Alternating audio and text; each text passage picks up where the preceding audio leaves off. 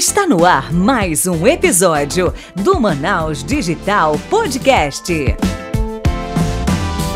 Fala Manaus Digital, Léo David aqui para mais um episódio. Hoje, 18 episódio Estamos aí avançando, chegando a quase 20 episódios gravados durante esse ano. Então está sendo uma satisfação muito legal falar com esses empreendedores, falar com empresas, falar com várias pessoas que estão atuando aí nesse nosso ecossistema de empreendedorismo e inovação. E hoje aqui comigo no episódio está o João Carlos para tocar esse barco comigo e ele vai chamar o nosso convidado. Fala aí, João. Fala, Manaus, tudo bem com vocês? Mais um episódio aqui, na presença do ilustríssimo Léo David, agora com, hoje com um convidado especial que sabe tudo sobre dinheiro, gente.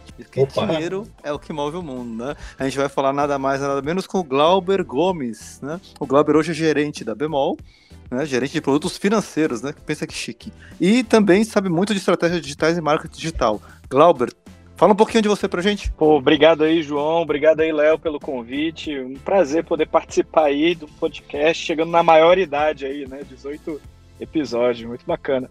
Bem, como você falou, eu trabalho, sou gerente de produtos financeiros da Bemol, né, da Bemol Serviços Financeiros também.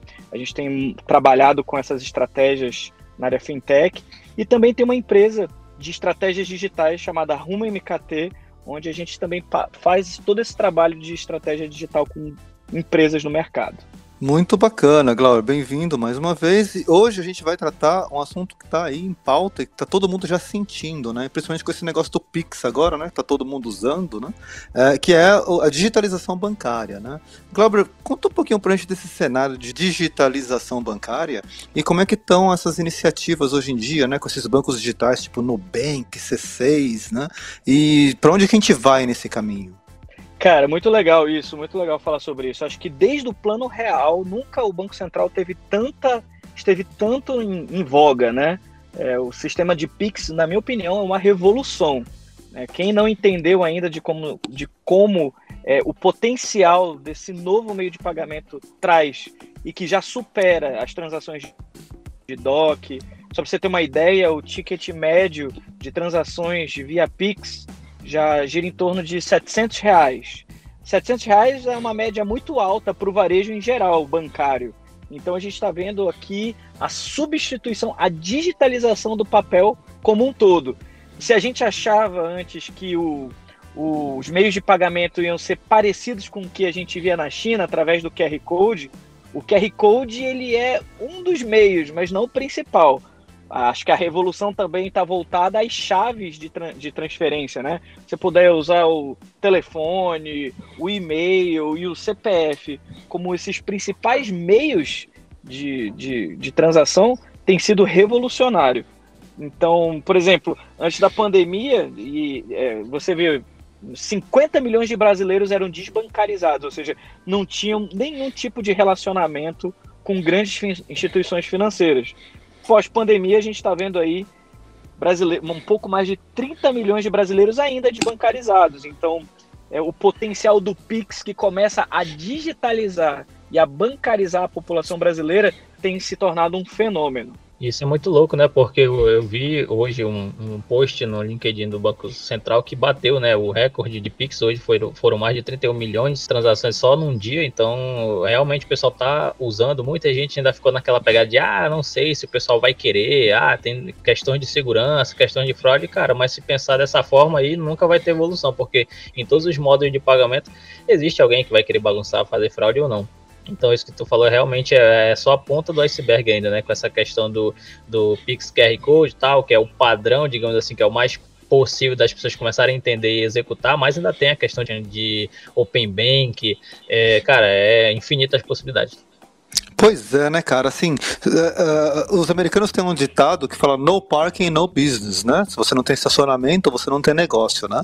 E aqui a gente tá no no Pix, no business, né? Porque hoje em dia, se eu for comprar um morango e o cara não aceitar Pix, cara, eu não compro. Tá, tá nesse nível. Isso é verdade. Então, vamos falar um pouquinho de Open Banking, né? O que é Open Banking? Como é que tá funcionando esse negócio, né? Que acho que pouca gente entende realmente como é que funciona, e o que que é e por que que é tão inovador, né? É, é, é, uma das primeiras plataformas que trouxe, que tornou mais popular o termo Open Banking, ou seja, o compartilhamento de informações das transações das instituições financeiras que antes apenas as, os grandes bancos e quem participava né, desse, desse processo, desse mercado e que era regulado pelo Banco Central tinha acesso, foi o Guia Bolso. Né? O Guia Bolso começou no Brasil como uma das primeiras plataformas que ajudou a interpretar os dados do, dos clientes de, de bancos específicos. Começaram com o Bradesco e depois hoje já atendem todos os grandes bancos. Que, de uma forma muito simplória, seria a, a, a, o compartilhamento de informações de comportamentos de consumo dos bancos entre bancos e entre fintechs. Então, você conseguir compreender toda aquela inteligência, por exemplo, que você já deve ter visto no Nubank, onde você classifica suas compras como, cara, onde é que eu gasto, o, o, é, o, quanto que eu gasto com restaurante, o quanto que eu gasto com compras, o quanto que eu gasto com contas, você conseguir é, construir um template que interprete essas informações e melhor, compartilhe entre bancos e fintechs para oferecer melhor crédito ou para oferecer produtos financeiros que estejam mais de acordo e, consequentemente, tornar esse mercado cada vez mais competitivo, é uma das principais pautas também do Banco Central. E feito com que o, o, o, mercado brasileiro seja um dos mais competitivos em tecnologias do mundo, em tecnologia no mundo, né? Inclusive até existe a internet das coisas e agora o Open Bank e o Pix são a internet das contas, né? Você consegue utilizar esses dados para fazer muita coisa e olha que ainda nem tá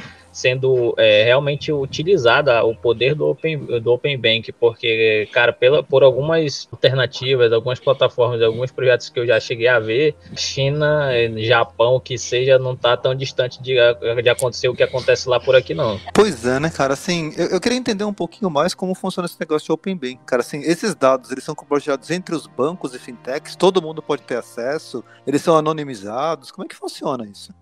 É, hoje, primeiro, para você poder compartilhar suas informações do banco com uma plataforma ou com outra fintech, primeiro o usuário, o cliente, ele deve autorizar o acesso. Né? Então, tem todo um regulatório vinculado ao LGPD, que é a Lei Geral de Proteção de Dados, e que o cliente autoriza e desautoriza o uso desses dados. Né?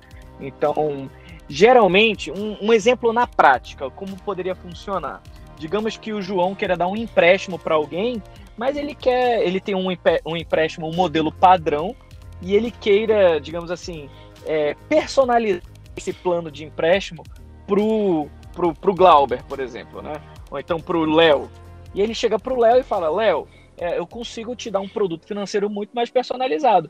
Você me permite compartilhar suas informações para que eu possa visualizar e te dar juros mais adequados, um limite mais adequado de acordo com o seu é, comportamento de consumo, o Léo autoriza, ele tem acesso a esses dados, ele entende é, quais foram as últimas transações, é, quais são os gastos, o nível de comprometimento financeiro dele, quanto de receita é gerado, os saldos da sua conta nos últimos meses, e aí fala, bom, pronto, analisando o seu relacionamento financeiro, eu consigo te oferecer esse produto ou esse empréstimo com determinado limite, com determinado é, é, taxa de juros.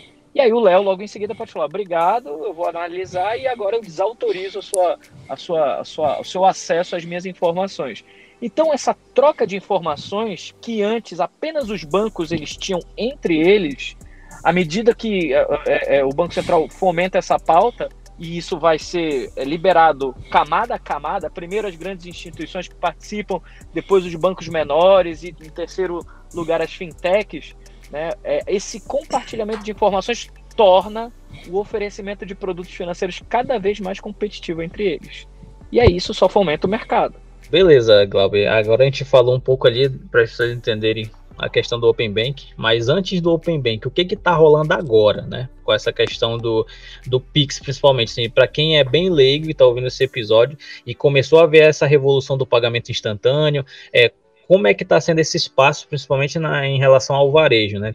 que você está vendo esse movimento das pessoas começarem a pagar, quais os modelos de, de negócio envolvendo o Pix estão sendo usados, ah, vai substituir o boleto, ah, vai substituir o cartão, acho que isso é interessante para o povo primeiro é ter o tato de, de como é que ele vai conseguir usar a, a um nível mais, digamos assim, mais intenso o Pix, não só com essa questão de transação simples de, de pessoa para pessoa, de pessoa física para pessoa jurídica, mas quais possibilidades, né? O que, que vem por aí? Legal. Léo, é, de fato, o Pix ele veio como um processo de digitalização. A gente já tinha visto né, a digitalização do dinheiro tempos antes, né? A famosa frase débito ou crédito já digitalizou o dinheiro para as maquinetas que se tornaram cada vez mais acessíveis. Se você for ver em São Paulo, é, o pipoqueiro aceita débito ou crédito, né? O, o, os, os autônomos todos os autônomos aceitam praticamente débito e crédito.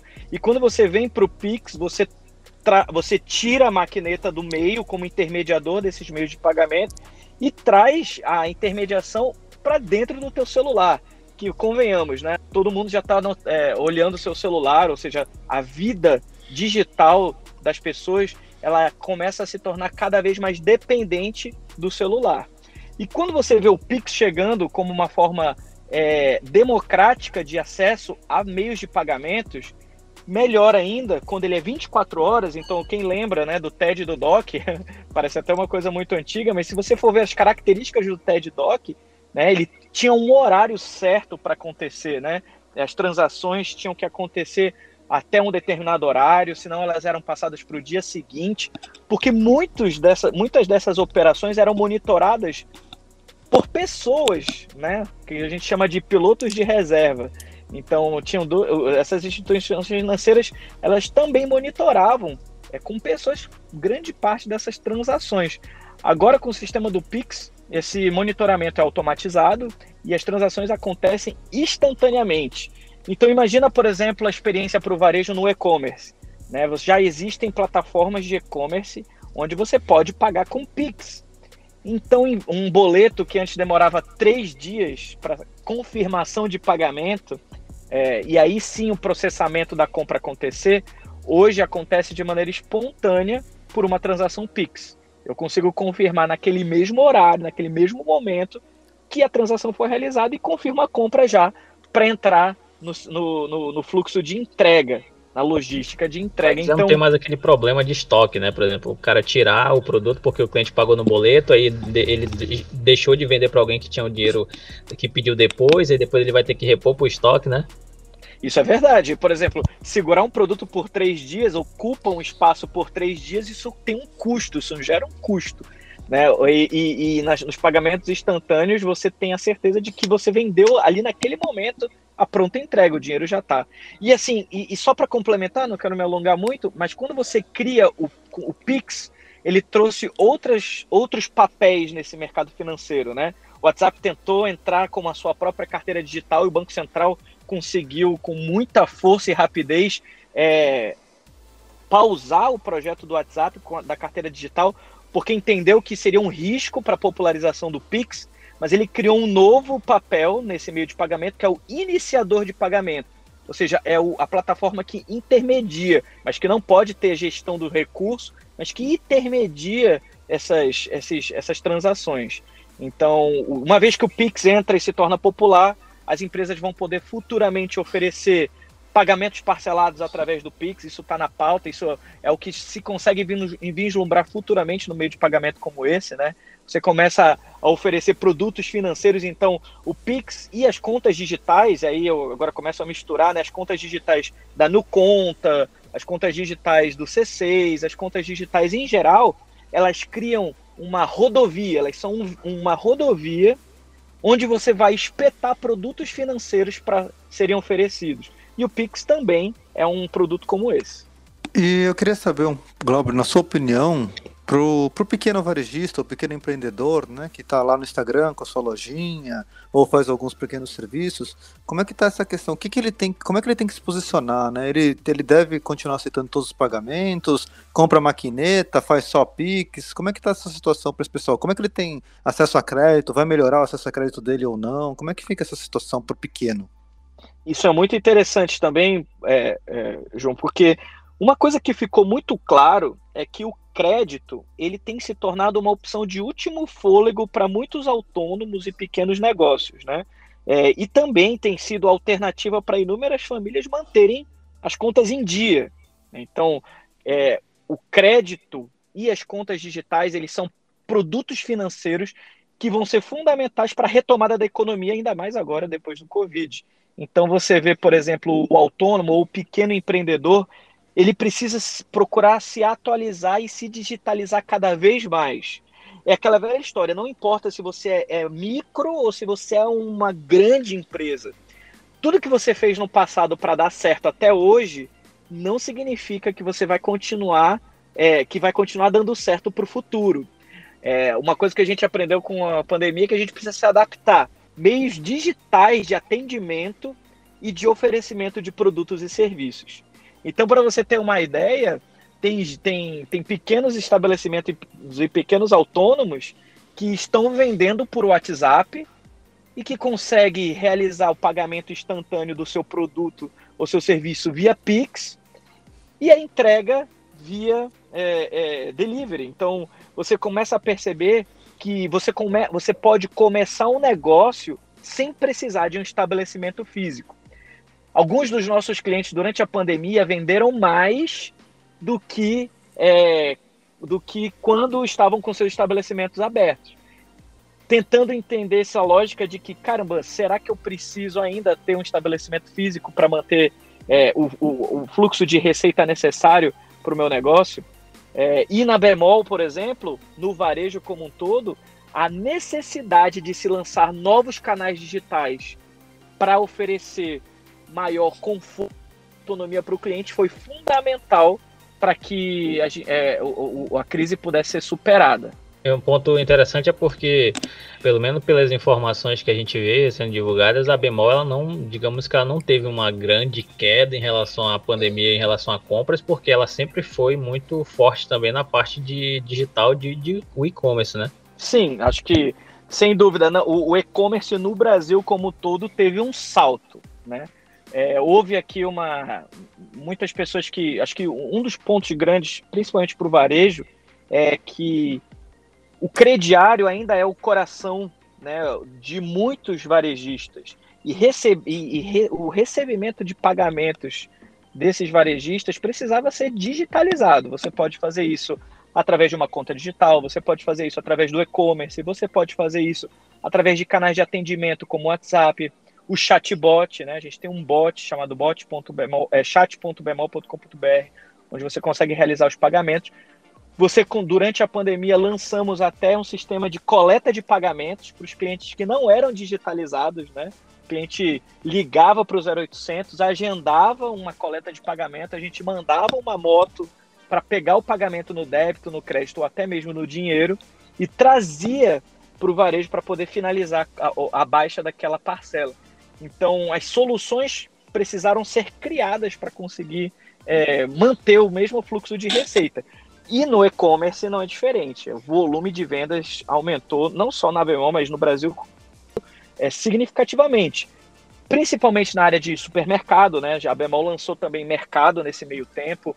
Então, as frentes digitais aliadas à Bemol Digital é, lança também, junto com essa frente financeira, de produtos financeiros, que a gente pode falar um pouco mais, também outras frentes de trabalho, como o próprio Bemol, a própria Bemol Sol, outros negócios, né? Bemol Solar, a gente lançou também os canais de, é, digitais de atendimento e novos negócios.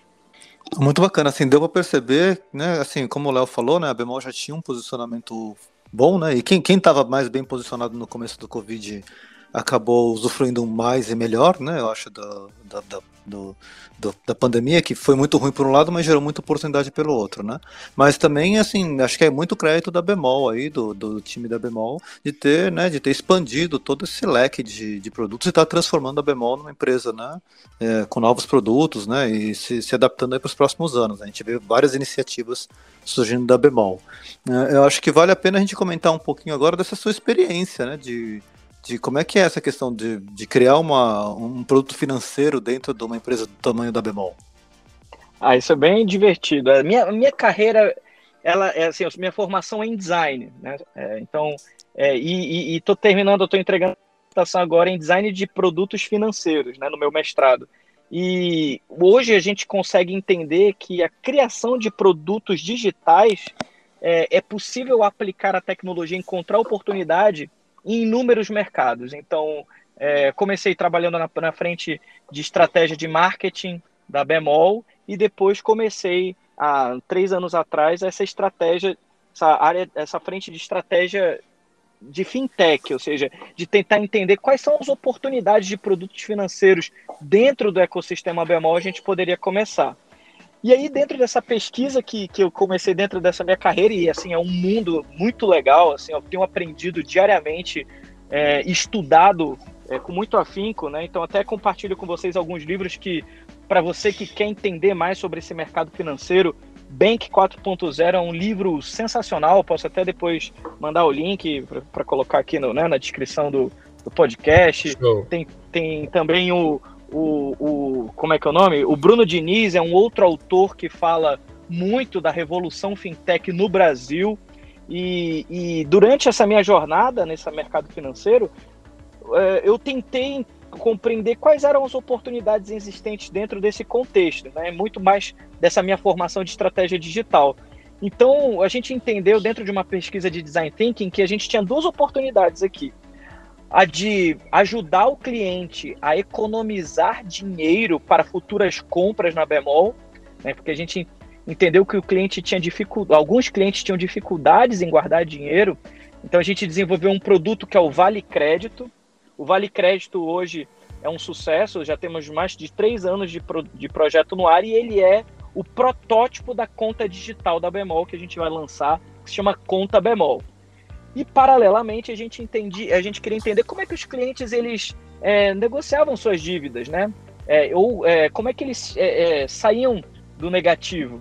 E a gente entendeu que muitos clientes eles preferiam comprometer o relacionamento deles com familiares e com, com vizinhos do que contratar um empréstimo é, numa instituição financeira, porque eles tinham ciência de que juros eram, os juros eram muito altos. Ou seja, a gente entendeu aqui uma oportunidade e desenhou um produto financeiro adequado para o nosso cliente, baseado em microcrédito. Então, a gente ofereceu apenas para clientes bemol é, empréstimos de até 3 mil reais com taxas de juros razoáveis, baixas e razoáveis, né, de, é, de acordo com o risco de cada cliente, para entender se o cliente, du duas hipóteses. Primeiro, na, no primeiro produto, no Vale Crédito, se o cliente de, é, é, é, confiava na Bemol o suficiente para depositar o seu dinheiro, e por outro lado, se ele conseguia resolver um problema na vida dele com, contratando um empréstimo da Bemol. Então esse experimento também é um sucesso. A gente tem uma carteira grande, né? A gente conseguiu exponencializar o produto e hoje tem sido o cargo-chefe. Essa, essas duas, esses dois produtos têm sido o cargo-chefe da área de crédito e da Bemol Serviços Financeiros.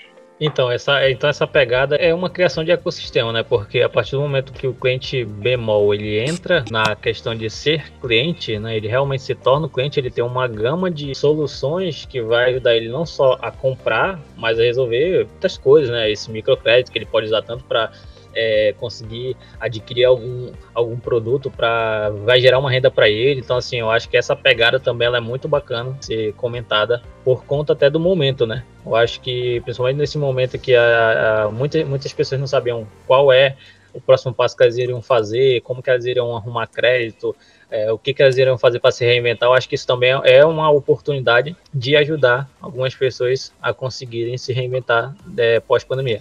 É, é um, um, ponto que eu acho que frisar, por muito gente teve grandes bancos tradicionais nesse mercado, né? É, Bradesco, Caixa, Itaú, Banco do Brasil. Logo em seguida a gente viu os bancos digitais surgindo, Nubank, Neon, C6. E aí agora a gente vê outros players entrando nesses mercados, né? É, e aí você vê, por exemplo, os varejistas, não só a Bemol, mas no Brasil, você vê americanas, você vê pernambucanas, é, você vê outras varejistas, como a Magazine Luiza, também é, entendendo que o relacionamento que eles têm com os clientes e eles e, e, o legal é que o varejo ele gosta de atender o cliente bem, ao contrário do mercado financeiro, né? Os bancos eles, eles ainda têm muita dificuldade no trato do bom cliente, né? Identificar quem são os bons clientes, quem são os maus clientes. Então, o varejo ele entendeu aí uma oportunidade. Se você for olhar rapidamente, uma agência bancária ela é muito similar a uma loja é, do varejo, né? De varejo. Então, é, as pessoas elas vão até o banco para é, para pedir crédito, né? Só que é uma loja, tem fila, tem caixa, tem ar condicionado, tem internet. Só que as pessoas vão com o motivo Numa loja, o cliente entra, ela é igual, ela tem fila, ela tem caixa, ela tem internet, ela tem é, é, tudo que tem uma agência, só que ela também está repleta de motivos para o cliente pedir crédito. Então você começa a ver que os produtos financeiros é, explorados não só por varejistas, mas por novas fintechs começam a reinventar e digitalizar alguns produtos que já eram muito conhecidos pelas instituições financeiras, mas que nunca tiveram interesse em evoluir com esses produtos, tem sido a grande oportunidade desse mercado. Então, quando a gente fala disso, a gente fala de empréstimo, é possível reinventar o financiamento imobiliário, é possível reinventar empréstimo com garantia, é impossível reinventar inúmeros produtos financeiros que já existem, mas você consegue fazer isso de uma forma diferente, com profissionais que tenham um olhar, né, seja de design, seja de experiência do usuário, seja mas que também respeitam as regras do mercado financeiro. Muito bacana isso, e a gente tem visto esse leque de serviços expandir muito agora, principalmente nesses últimos meses, né? Eu vejo que assim, o, o Nubank, né, além de ter comprado a, a Isinvest, eles estão lançando seguros, né? O Inter tem, tem um app que é, praticamente sua vida toda fica lá dentro, né? Já, já tem, tem loja, tem seguro, tem celular, tem um monte de, de outros serviços agregados. Isso você vê, né? O, o pessoal que já está mais bem posicionado, Inter, Nubank, C6, eles já estão usufruindo da user base, né, para poder vender celular, vender produtos e seguro de vida, etc, né? E por outro lado, como você falou, né, os varejistas que têm a massa de clientes, né, eles também estão se posicionando e gerando serviços financeiros, né? Então, assim, é bem interessante como tudo isso tá, tá se misturando, né? Eu vejo, tipo, o Inter vendendo, né? vendendo uhum. produtos, vendendo telefone. Né? Eu comprei algumas coisas pelo Inter já, pela lojinha que tem cashback, não sei o que, né? E por Isso. outro lado, você vê a Bemol entrando no mercado financeiro. Então tá, é, é bem interessante o, o, momento que a gente está vivendo, né? As empresas tentando aproveitar a base de usuários que eles já têm para ser mais cômodo, entregar um, um, diferencial, né? Nesse negócio de finanças tem realmente um, é, um leque muito grande de opções, né? Tem muita gente nichada, né? Eu vi, a, a gente acompanhou aqui, a gente do ecossistema de, de Manaus, a gente acompanhou a Trocados crescer, né? Com, com um público que praticamente não tinha dinheiro, não tinha nem conta bancária esse pessoal, né? Eles eram literalmente desbancarizados. E aí, por outro lado, você vê, tipo, a XP lançando um cartão com cashback de 1% ali em investimentos. Então tem, né, tem nicho para tudo, né? É bem interessante isso. Não, sem, sem dúvida, né? O, o, eu acho que isso também é acelerado com que o Banco Central for simples, né? Houve uma redução aí de 15% do número de agências bancárias físicas no Brasil, desde que entrou é, em vigor uma resolução que eu acho que é o número 4.480-16 do Banco Central, se eu não me falha a memória, que regulamenta a abertura e o fechamento de contas 100% online. Então, assim, mais um motivo para é, no, novas empresas de tecnologia entrarem nesse mercado financeiro e oferecerem diferentes experiências. Você falou de seguro, seguro é um exemplo de um mercado em, em ebulição e que, por exemplo, nos Estados Unidos ele é, ele já é, ele já é, digamos assim, ele já foi, já, já sofreu o processo de inovação onde um, um cliente pode ligar e desligar o, o, o seguro na hora que ele quiser. Então imagina o seguinte: eu vou ligar o seguro quando eu vou usar meu carro e desligo o meu seguro quando eu vou viajar, porque meu carro vai ficar guardadinho lá e eu não quero. Então, esse serviço personalizado era impossível de, ser, de, de imaginar sem tecnologia. Né? Você fazia seguro para o ano todo e pronto, vai, vai pagar pelo ano todo. Mesmo se você estiver usando ou não um carro. Agora não, agora você consegue ver a customização desse, de alguns desses produtos e serviços financeiros que tem potencial. É, tem uma curiosidade, né? A gente vê a reinvenção do, do, do, do, de alguns produtos financeiros. Mas, por exemplo, na Austrália, uma das fintechs que mais está dando certo é uma fintech que começou a fazer crediário na Austrália. Chama Afterpay. Essa, é, é, o que, que eles fazem? Eles, o, o público deles é a geração Z que, do, da Austrália que não é muito fã de cartão de crédito. Então o que, que eles preferem? Eles preferem parcelar sem juros. Então chegou essa fintech e começa a financiar as compras online em até quatro vezes sem juros e ela cobra um FII das lojas, das lojas virtuais, mas para o cliente ele está pagando aí quatro parcelas sem juros. Esse é o bom e velho crediário que sempre existiu no Brasil, mas que nunca existiu lá na, na, na América. Então, por exemplo, você vê é, na África, a carteira digital do, do, do deles são a, o M-Pesa, né? Que é uma carteira vinculada ao chip do celular. Então você vê inovação em diferentes modelos em diferentes partes do mundo. É, exatamente. E também, até com essa questão do Pix, né? Existe é, algumas pessoas que já estão trabalhando essa questão de tentar modificar o crediário utilizando o Pix, né? Até por conta de algumas garantias que vai começar a aparecer, né? Por conta, ah, vai ter menos boletos, então tu vai saber que realmente a pessoa vai pagar, ah, vai ter aquele Pix que é é, o Pix garantido, né, que vai, vai vir, já veio, né, na verdade, para trabalhar as parcelas e as transações e já colocar também a questão dos juros. É, você vai ter o Pix débito, débito automático, vai ter o Pix agendado. Então, assim, só o, só o Pix, né? Nem, nem falando tanto de Open Bank em si, mas só o Pix em si já dá para fazer muitas modificações em algo que já era antigo. E engraçado isso que tu falou, né? Em outros locais que ainda não tinha esse, essa modalidade, simplesmente eles só estão levando para onde não tinha. Então é a mesma coisa a gente que tá vendo o Pix trabalhando aqui de uma forma, porra, caramba, tá escalando, todo mundo tá usando, mas em outros países já é normal que a, que a evolução deles lá é usar o próprio rosto para pagar, já é outro nível, né? Sim, é, eu tô tentando me lembrar aqui um relatório do Banco Central que dizia que a velocidade de adesão do Pix foi tão rápido quanto a adesão de contas digitais na Dinamarca.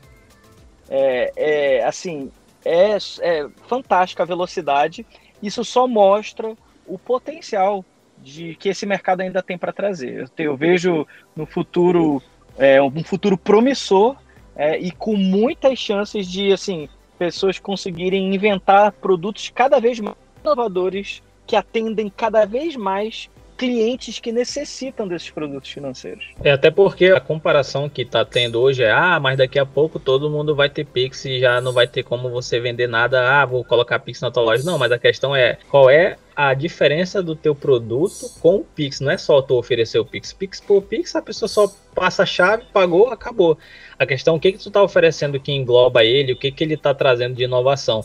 É essa essa disputa do mercado, né, tanto das fintechs quanto dos bancos, os bancões, as fintechs e as outras outros iniciadores de pagamento, é invenção, é criação, é criatividade vinculado ao Pix, né? É isso que vai fazer vender. É, e você assim, a gente está falando do Pix, que é o meio de pagamento. Mas, por exemplo, tem outras coisas em ebulição, em ebulição, assim, na pauta do Banco Central, né? Você vê, por exemplo, a última que eu, eu lembro que eu li foi da, do Real Digital. Ele começou a ganhar forma e ser discutido agora em julho, com a ideia de digitalizar, de transformar a moeda numa GovCoin, né? Ou seja, é um, um, um, é que seria similar a um Bitcoin da vida, você tem todo o processo de segurança e rastreabilidade, só que agora com lastro, né? com o lastro do dinheiro real, que é o real. Então, assim, preparem-se para inúmeras novidades que tem por vir aí sobre esse, essa novidade. Pois é, né? Esse lance de do, do BC lançar uma cripto aí, né? Tá, o pessoal tem falado muito nesse último ano, né? Assim, depois, depois que anunciaram e, e concluíram o lançamento do Pix, né? Acho que é que né, todo mundo tava falando muito do Pix, Pix, Pix, aí lançou o Pix, aí não, agora o Banco Central vai lançar uma cripto, vai acabar com o real físico e vai lançar uma nova moeda aí que vai, né? Que vai é. ser. É, e assim, não é só o Banco Central, né? Tem vários Sim. bancos, assim, vários países, bancos centrais de outros países, que estão estudando isso, né? estudando digitalizar completamente a moeda, só que com lastro em vez de não ter lastro, como, como são as criptos geralmente, né? É, o, o, o real digital, como você está falando, na prática, ele é, vai ser usado por, como se fosse uma carteira, através de uma carteira digital, né? E ela vai ser oferecida pelas instituições financeiras. Então, as diretrizes que eles estão pensando para esse real digital é previsão de uso em pagamentos de varejo, é, a capacidade para realizar operações online e offline, né, de transferências, emissão pelo Banco Central com uma extensão da moeda física, mas com distribuição pelo setor financeiro. Você vê aí é, garantia de segurança jurídica nas operações, aderência a todos os princípios e regras de privacidade e segurança, né, como eu falei da LGPD, é, integração com moedas internacionais, então fica mais fácil não só a rastreabilidade, mas também enviar e trazer dinheiro é, é de dentro para fora, é, e padrões de resiliência e segurança cibernética equivalentes ao mercado financeiro. Então, que é um outro ponto, né? O, o, o, o quanto o nível de segurança para esse novo momento é, vai ser importante para sustentar a, a, a, a, movimentação de tantos recursos através de tantos canais. Isso aí vai ser uma revolução e tanto, né? Imagina, né? Imagina a gente. E assim, muito pouco tempo, né? Acho que essa, essa é a principal, principal característica aqui, tá? A gente está partindo de um, de um sistema onde a gente usava, né, até pouco tempo atrás, papel moeda para a maior parte das transações, doc, docs e TEDs que demoravam até 48 horas para serem compensados, boletos que demoravam 72 horas para serem, né? avaliados e compensados para um sistema onde a gente tem transações seguras instantâneas, é, feitas de, do celular para qualquer outro celular do mundo. Né?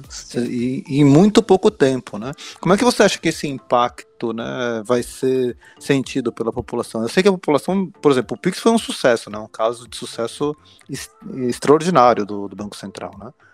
Mas você acha que, que toda essa digitalização e essa ascensão das fintechs, isso aí vai continuar? Como é... Eu imagino que você está aí dentro da, da Bemol né, e da parte digital, aí de finanças digitais, vocês têm essa expectativa, né? Senão a Bemol não está investindo nisso. Mas qual que é a visão aí de curto e médio prazo para esse mercado? É, a gente entende que o processo, né, o, infeliz, a, a, pandemia, ela acelerou esse processo de digitalização numa velocidade assim absurda né? O, aqueles que nunca compraram online nenhuma vez na vida se permitiram comprar online pela primeira vez. Aqueles que nunca abriram uma conta digital foram obrigados a abrir uma conta digital para receber né, é, os subsídios do governo. Então, assim, eu entendo que uma coisa é você ter esse primeiro contato, né, se permitir utilizar. Outra coisa são esses produtos serem realmente úteis na vida dessas pessoas, né? É, falando, por exemplo, só me lembrei de duas coisinhas que eu acho que pode ser interessante sobre o que a gente falou sobre o banco, é, sobre o real digital, que pode ser uma realidade ali para 2023. É, eles vão estar tá envolvendo o desenvolvimento de serviços financeiros como contratos inteligentes, dinheiro programável e meios de liquidação para a internet das coisas. Então você começa a ver também encontros de tecnologias né? Então, se a gente falava de internet das coisas e ninguém nunca imaginou que isso poderia ser é, é, acelerado, quando a pauta de dinheiro digital e canais de pagamentos digitais se encontra com uma tecnologia que ainda está em expansão, em aderência, você acelera o processo. Eu vejo é, que as novas gerações, eu não tenho, é, é, eu vejo que não só a, a geração atual, mas as novas gerações, elas já dependem do processo é, digital, não tenho dúvidas. O, o grande ponto que eu acredito é saber quando, na jornada do cliente, de vida do cliente, em que momento da vida dele ele vai precisar daquele produto financeiro. Por exemplo, a gente sabe, uma criança de 16 anos, ela já tem uma conta digital, ou ela já precisa de uma conta digital, talvez para a nossa geração era uma coisa inconcebível, mas talvez para essas novas gerações uma criança vai ter uma conta digital assim que tirar o RG dela. É, ou ela vai ter acesso a crédito quando ela for realizar a primeira compra. Antigamente a pessoa tinha precisava de crédito quando ela ia comprar a primeira, o primeiro computador ou o primeiro móvel da casa. Mas aí a gente tá, vai provavelmente acelerar essa necessidade. O movimento já está acontecendo porque já existem algumas fintechs que já estão indo para o lado dos gamers, né?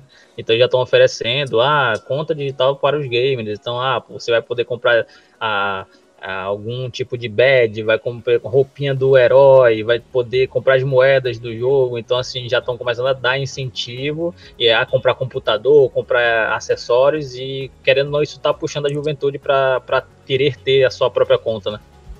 É, esse mercado de esportes é outro que está em ebulição também, né? Ele movimenta é, bilhões no, no, no mundo e, e, e também é um outro que é de oportunidade também para o mercado, também para o varejo, também para quem vende, né? Então, falando um pouco da, da, de quem quer vender alguma coisa, quem quer empreender nessa área, quanto mais você se adaptar a essa nova realidade digital, não só de marketing, não só de canais, mas de estratégia mesmo, mais chances de crescer e de se tornar competitivo você vai ser. Hoje, uma pessoa que quer começar com a sua pequena empresa e quiser competir com uma empresa grande no mercado, ela tem mais chances de crescer rápido por conta da, das inovações digitais que existem disponíveis, né? Pois é, né? Eu estava até comentando com, com minha filha. Minha filha tem 12 anos, a mais velha, né? E aí a gente foi no shopping outro dia e perguntei, você trouxe seu cartão, Amanda? Ela tem uma conta do Inter, né? Que o Inter é um dos bancos que, né, que a criança pode ter conta corrente, né? E aí é, aí ela falou assim: não, não, eu não preciso do cartão, porque eu, eu faço um Pix. Falei, é, Olha, que legal. O negócio tá feio, né? Mas assim. Você... Pode falar, Gabriel. Você falou disso, eu me lembrei de um projeto que eu vi há dois anos atrás do Credit Suisse.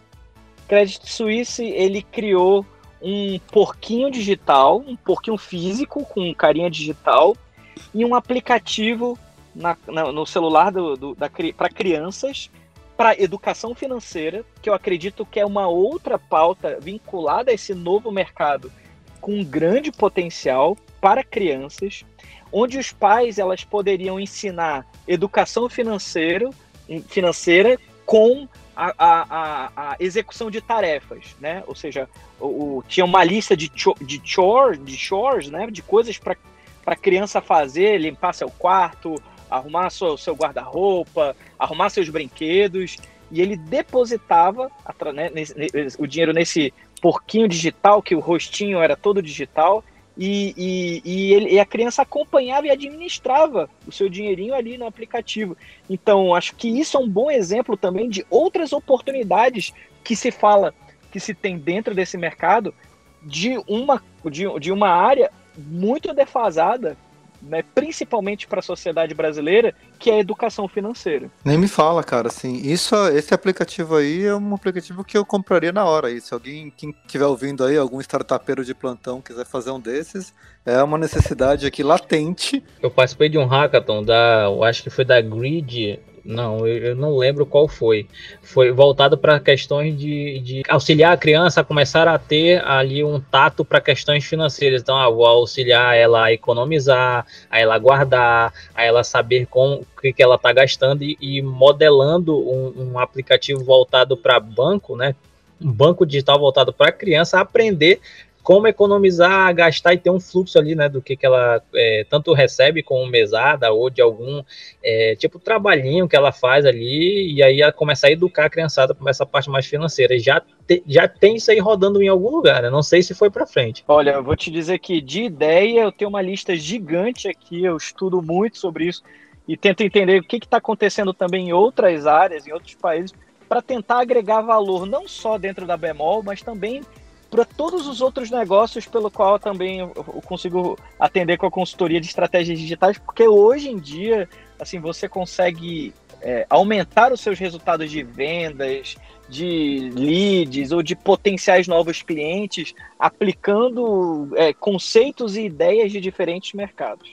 Então, isso é muito legal. A gente pode fazer um, um outro podcast só dessas listas de ideias e oportunidades que existem nesse mercado.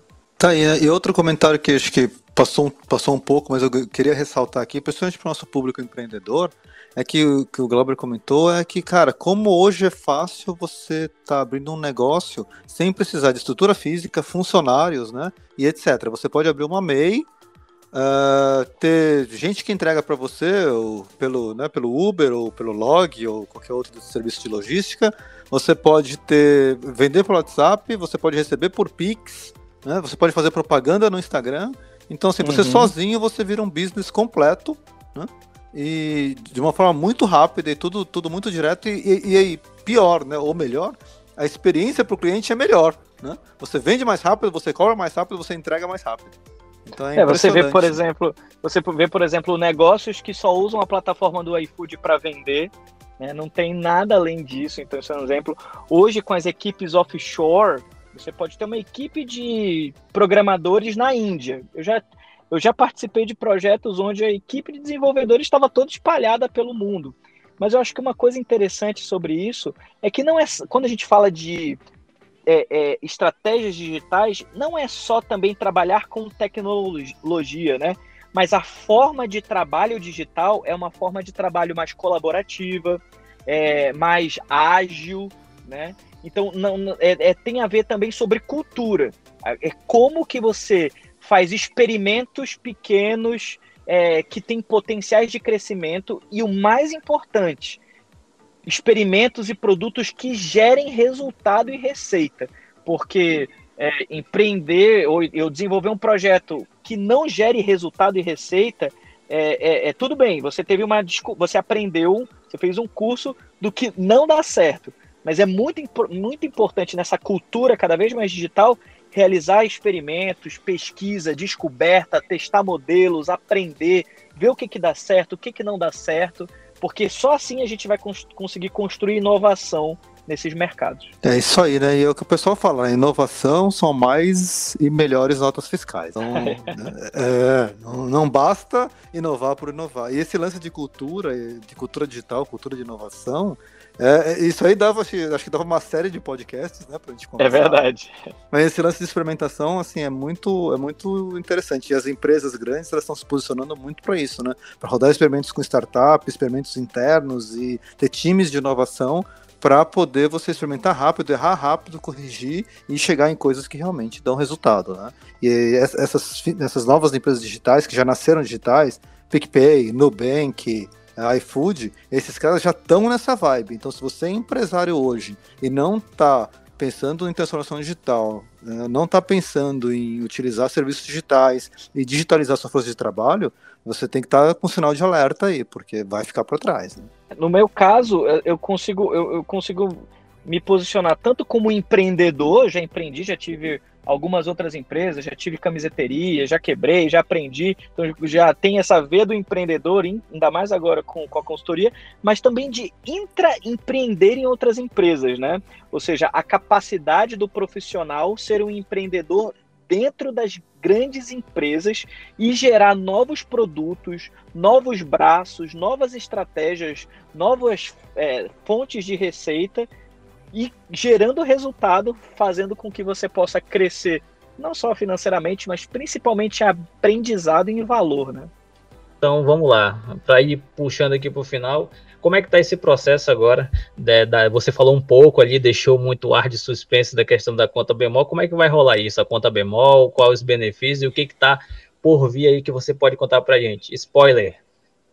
Então, a gente tem aí um roadmap de lançamentos, né? Hoje o a, o, a Bemol tem o braço digital, que é a Bemol Digital, que desenvolve vários projetos, e nós temos também a Bemol Serviços Financeiros, que hoje tem dois principais produtos.